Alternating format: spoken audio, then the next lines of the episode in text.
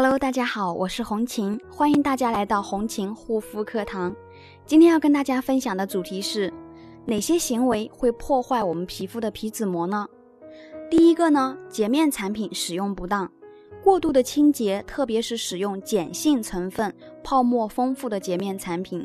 会让我们皮肤大量油脂流失，破坏肌肤的一个酸碱平衡，导致细菌进入以及水分流失。造成我们的一个皮脂膜受损，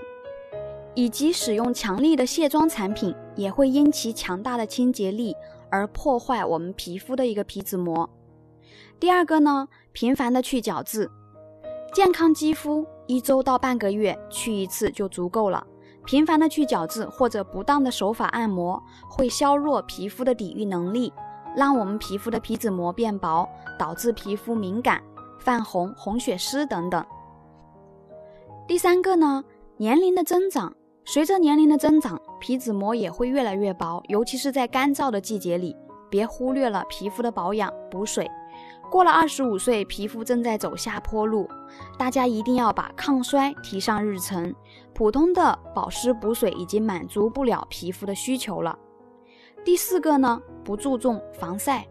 紫外线是伤害皮肤的元凶。导致皮脂膜变薄、干燥、敏感。另外呢，冷空气、大气污染以及化妆都容易破坏皮脂膜。而在干冷的季节呢，若不注意防晒，